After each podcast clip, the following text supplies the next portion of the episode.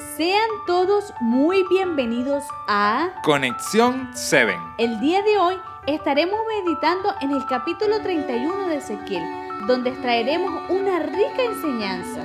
¿Y de qué nos habla el capítulo de hoy, Laura? Hoy la Biblia habla del orgullo y de cómo ese orgullo puede causar nuestra propia destrucción. Para entenderlo mejor de qué se trata, te invito a que por favor leas Ezequiel 31:10. Por supuesto, dice así.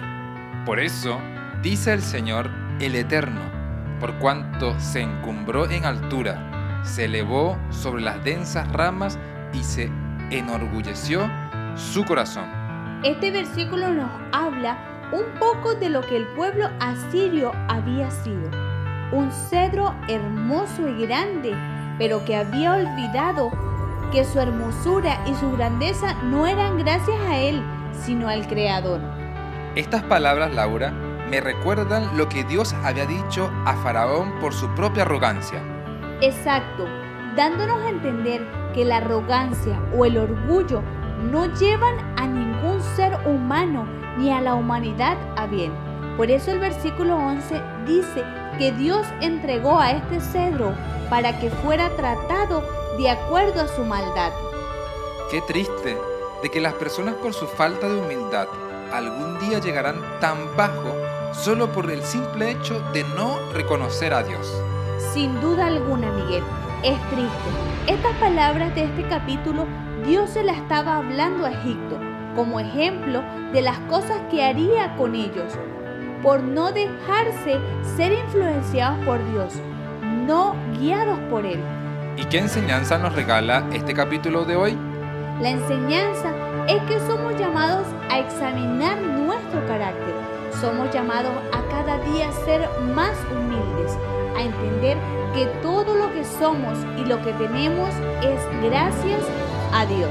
Así es, porque sabemos todo lo que el orgullo puede llegar a ser y una de las cosas que nos lleva a hacer es a olvidarnos de Dios. Sí, querido oyente, ¿cuál será tu decisión hoy? ¿Dejarás que Dios guíe tu vida reconociéndolo de que todo lo que proviene es gracias a Él? ¿O volverás al orgullo pensando que todo lo que has logrado es solo gracias a ti? Yo quiero dejar que Dios guíe mi vida, Laura. Yo también.